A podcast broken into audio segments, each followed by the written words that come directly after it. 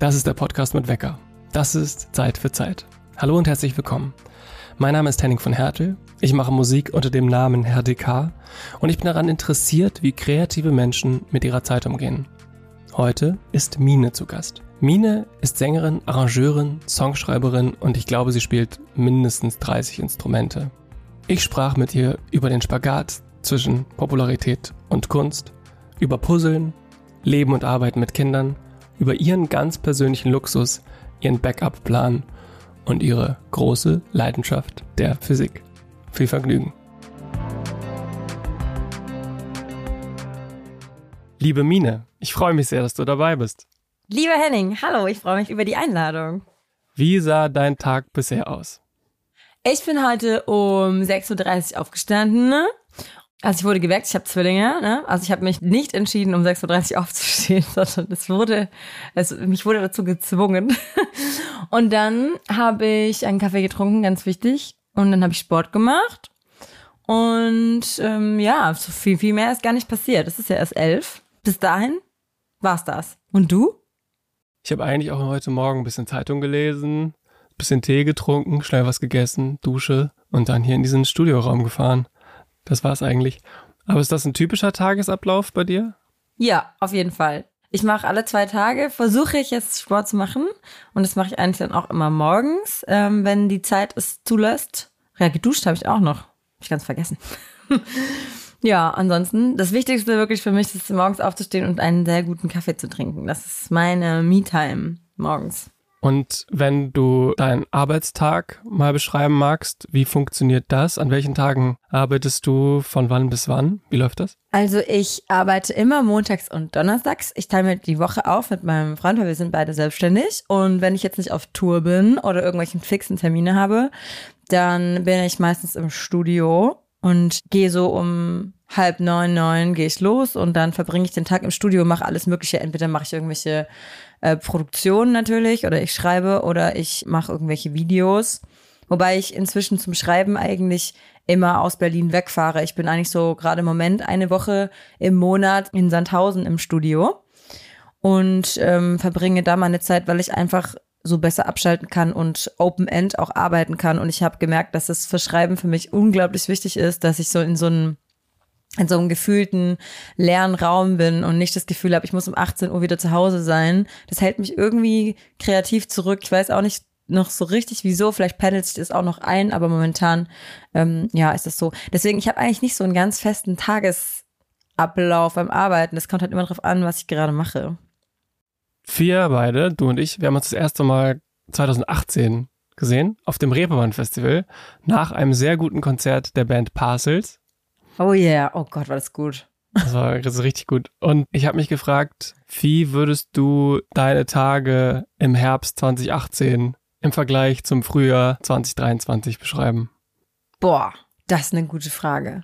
Na, für mich hat sich halt alles geändert, ehrlich gesagt. Dadurch, dass ich ähm, jetzt eine Familie habe, bin ich nicht mehr so selbstbestimmt wie 2018 ich konnte, also obwohl ich es nicht immer gemacht habe, konnte ich mir aber doch die Zeit für das nehmen, was ich genau in diesem Augenblick machen wollte. Das ändert sich einfach schlagartig, wenn man Kinder hat. Und das ist aber nichts Negatives, das ist was Schönes auch. Aber es ist natürlich dadurch ein ganz anderer Lebensflow, so insgesamt. Deswegen im Herbst 2018 war ich doch noch recht viel auf Partys auch unterwegs, glaube ich.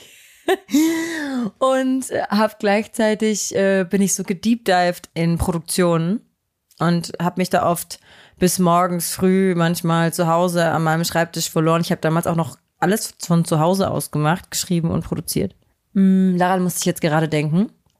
Und ähm, jetzt im Frühjahr 2023 ist mein Tag schon sehr viel strukturierter. Ähm, ich war noch nie, also unorganisiert, würde ich sagen, oder so aber dass man halt so ganz fixe Zeiten hat und sich nach fixen Punkten am Tag richtet. Also, dass ich das so regelmäßig esse zum Beispiel, das habe ich früher nie gemacht.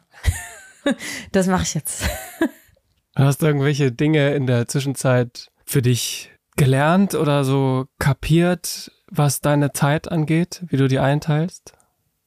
Ja, ich habe mehr gelernt, mir früh genug freie Zeit zu schaffen. Ich bin ein Workaholic, glaube ich. Also ich bin sowieso, ich bin ähm, sehr ähm, nicht sprunghaft, sondern ähm, hibbelig. Gibt's das Wort? Ja. Ich bin immer in Bewegung. Ich stehe auch auf, ich brauche morgens keine Zeit, ich bin direkt wach und am Start. Und bin dann die ganze Zeit am Machen und äh, renne ganz oft über meine eigene Grenze und arbeite meistens so viel, weil ich so euphorisch bin, dass ich dann irgendwann einfach umfalle und dann keine Ahnung, Depressionen bekomme oder mir halt dann total schlecht geht. Und weil ich einfach die Zeit so vollballer, meinen Kalender auch so vollballer, bis es wirklich nicht mehr geht. Jede Minute habe ich immer genutzt, um irgendwelche Sachen zu machen, die mir auch übelst Spaß gemacht haben, aber es war halt trotzdem immer zu viel. Und ich glaube, inzwischen habe ich total gut gelernt zu sagen, nee, ich, hm, ich sag einfach alles ab, außer das eine und ziehe das dann aber auch durch und mache da keine Ausnahmen mehr und habe so mehr Zeit für die Gegenwart. Ich war sonst immer schon in der Zukunft im Kopf und ich merke, dass ich jetzt viel mehr auch schaffe, in der Gegenwart zu sein. Das klingt so ESO, Mann. Ich bin überhaupt nicht ESO, aber ja, ich bin ein großer Fan von Gegenwart.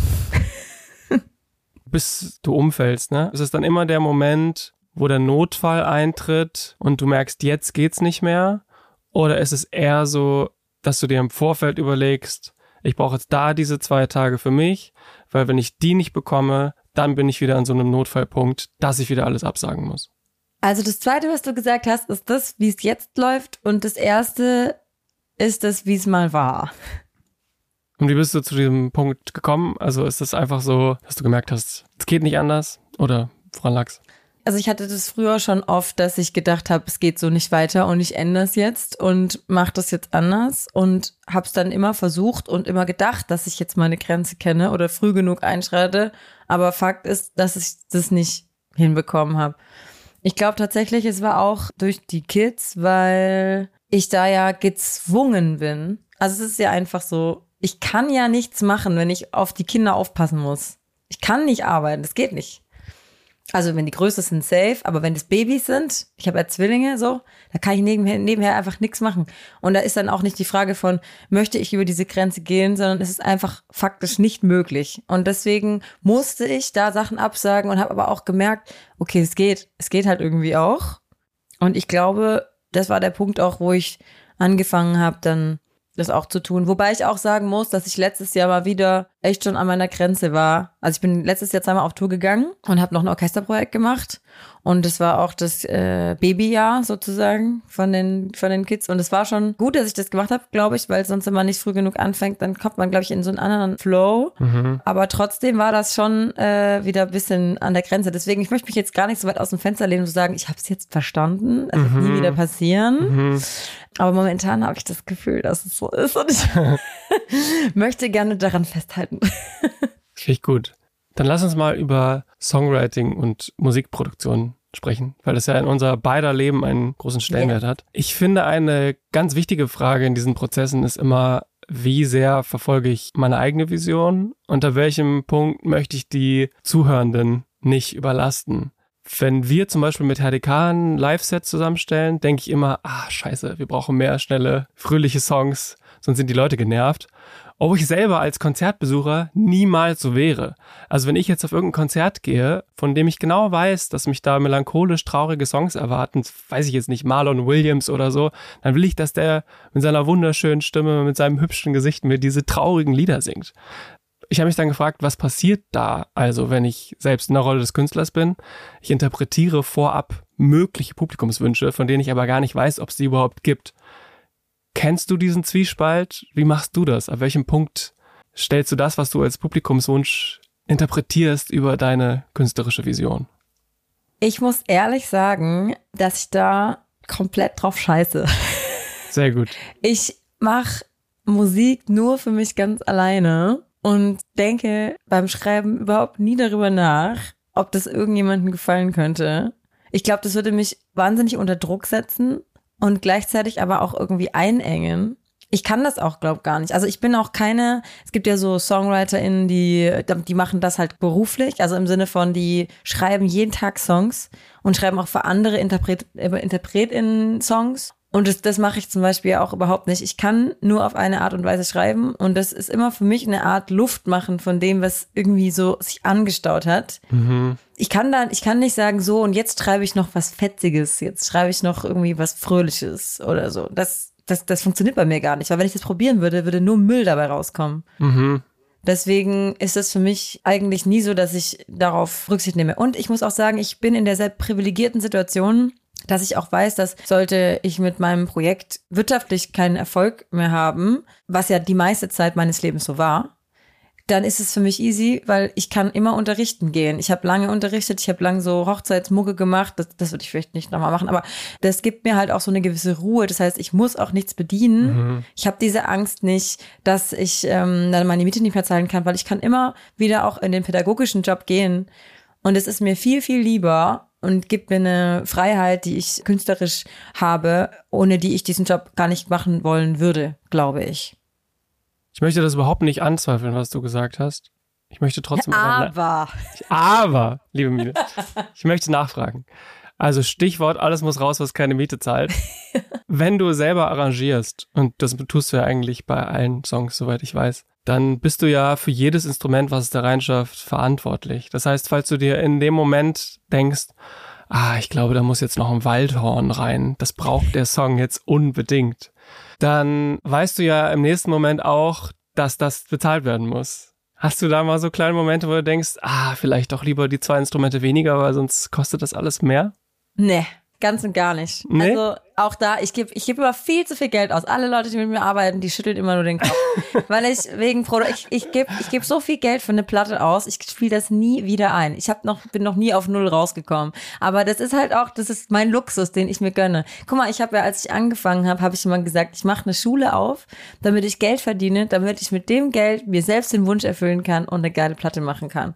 Und so ist es immer noch. Ich verdiene das Geld und was ich, ich an meinem Geburtstag dieses Jahr habe ich mir überlegt, was würde mich am allerglücklichsten machen? Und dann habe ich mir eine Streichersession gegönnt.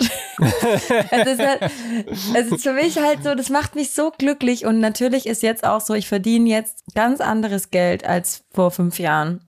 Und jetzt habe ich natürlich trotzdem noch viel, viel mehr Möglichkeiten. Das ist auch so eine Sache. Früher musste ich halt gucken, dass ich mit einer Geige irgendwie einen fünfstimmigen Satz irgendwie hinbekomme und wir mhm. das dann mhm. halt nacheinander overgedubbt eingespielt haben. Es ist nicht so billig, so zehn Streicher in einem Raum zu haben und einen Tag aufzunehmen. Jeder, der das mal gemacht hat, weiß, dass das einfach auch ein Luxus ist, sowas machen zu dürfen. Aber wenn ich das Geld habe, dann gebe ich es auf jeden Fall auch dafür aus. Aber ich finde, das ist halt gerade das Schöne daran. Also auch bei Videos zum Beispiel, da geht's mir genauso. Ich tue mich super schwer darin, Geld zusammenzuhalten und das nicht einfach direkt wieder rauszupfeffern. Aber das ist ja auch der Spaß an der Sache. Und wenn ich das äh, nicht machen würde, dann, dann würde es mich, glaube ich, auch nur halb so glücklich machen. Und ist es privat auch so dein Verhältnis zu Geld oder ist das eher nochmal ein anderes? Nee, ist auch genauso. Ich kann gar nicht mit Geld umgehen. Also mir ist Geld scheißegal. Die meiste Zeit meines Lebens hatte ich kein Geld. Ich habe sogar mal eine Zeit meine Miete nicht richtig zahlen können und hatte dann auch keine Wohnung für ein halbes Jahr. Also ich war schon am allertiefsten Tiefpunkt, was Geld angeht, aber es war mir trotzdem immer scheißegal. Du hast eben schon einmal kurz gesagt, dass du nur über Dinge schreibst, die sich in dir aufgestaut haben und die raus müssen. Ich hatte jetzt bei der letzten Platte den Eindruck, dass du über mehr Dinge geschrieben hast, die weltpolitisch geschehen. Ich finde immer, wenn es um so politische Dinge geht, ist total schwierig, den richtigen Ton zu treffen, was die Texte angeht, weil man ja automatisch sich, vor allem wenn es um größere Themen geht, dann will man dem ja irgendwie auch gerecht werden. Hast du das manchmal in diesen Texten das Gefühl, dass es nicht so sehr aus dir rauskommt, sondern dass du das Gefühl hast, ich muss da jetzt für irgendwen sprechen oder ich muss da irgendwem gerecht werden oder so? Hast du da diese Ambivalenz?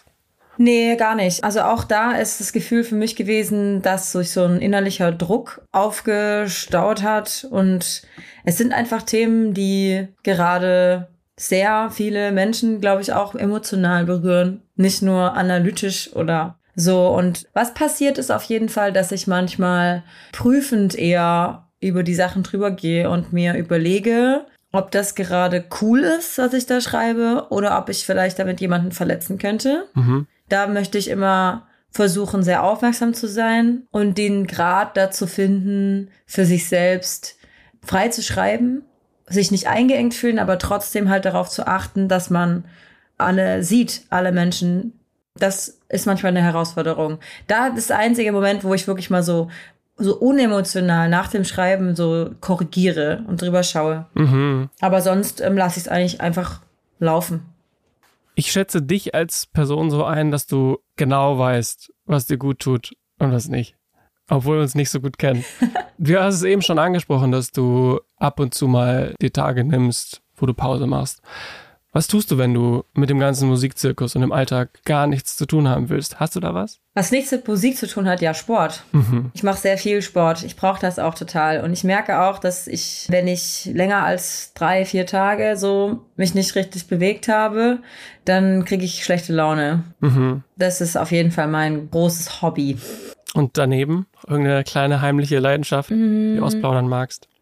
Also ich habe ich habe immer wieder Sachen, die ich extrem verfolge mhm. in einer Zeit. Momentan, ich interessiere mich extrem für Physik, mhm. Quantenphysik, aber auch Astrophysik. Das sind Themen, die mich sehr interessieren. Und da deep dive ich gerne rein. Und ähm, ich bin ein sehr neugieriger Mensch. Ich überlege auch gerade tatsächlich, ob ich anfange, als Gaststudentin Physik zu studieren, mhm. weil das mich so krass interessiert. Ähm, ich habe auch mal eine Weile richtig intensiv gepuzzelt. Das finde ich irgendwie auch ganz geil. Und ich lerne gerade Italienisch weil mein Papa kommt ja aus Italien und ich hab's eigentlich im Ohr, aber ich hab's nie gelernt und das mache ich auch gerade. Und hast du dann tägliche Zeitfenster, die du dir dafür nimmst oder ist es eher so, ach, wenn ich mal einen Moment Zeit habe, dann deep dive ich da rein, wie du gerade gesagt hast? Ja, ich mache es eigentlich in jedem freien Augenblick. Also ich höre so ungefähr so im Schnitt so fünf Physik-Podcasts am Tag. Klar, es sind ganz kurze, ne? Das sind so 20 Minuten. Mhm. Und ähm, ich lerne mit einer App Italienisch in jeder freien Minute. Also immer wenn ich ein paar Minuten Zeit habe, dann mache ich wieder eine Lektion und wiederhole, damit ich das halt auch nicht vergesse. Also am Tag investiere ich bestimmt so zwei Stunden oder ja, eineinhalb Stunden so in Italienisch würde ich tippen und auch so zwei Stunden circa in Physik. Wie muss ein Tag ausgesehen haben, dass du am Ende im Bett liegst und denkst, so war er gut? Ich glaube, es gibt keinen perfekten Tagesablauf, wenn man nicht im richtigen Flow für den Tag ist. Äh, ich finde, am allerschönsten ist es, wenn man keine Termine hat und das macht, wonach einem die Nase gerade steht. Und das kann manchmal sein, dass es übelst krass mit Action beladen ist und man abends noch sich trifft und super viel macht. Es kann aber auch sein, dass man im Wald spazieren geht und äh, abends Trash im Fernsehen guckt und dann um 22 Uhr ins Bett geht. Und ich finde, das ist nicht zu pauschalisieren. Die Abwechslung ist es für mich, was wichtig ist. Ein wunderbares Schlusswort. Vielen lieben Dank, Mine, dass du dabei warst. Das war sehr schön. Sehr gerne. Vielen, vielen Dank für die Einladung, Henning. Das war es auch schon wieder mit dieser Podcast-Folge. Vielen Dank fürs Zuhören. Sollte euch die Folge gefallen haben, abonniert den Podcast und schaut auf meinem Instagram-Profil vorbei für mehr Infos, Musik und Gedanken zu dem Thema. Ebenfalls sei euch mein neues Album Was mache ich mit meiner Zeit empfohlen, mit dem wir sehr bald auf Tour gehen. Dieser Podcast ist eine Zusammenarbeit mit Diffus. Ich freue mich sehr, wenn ihr das nächste Mal wieder dabei seid, wenn es heißt Zeit für Zeit.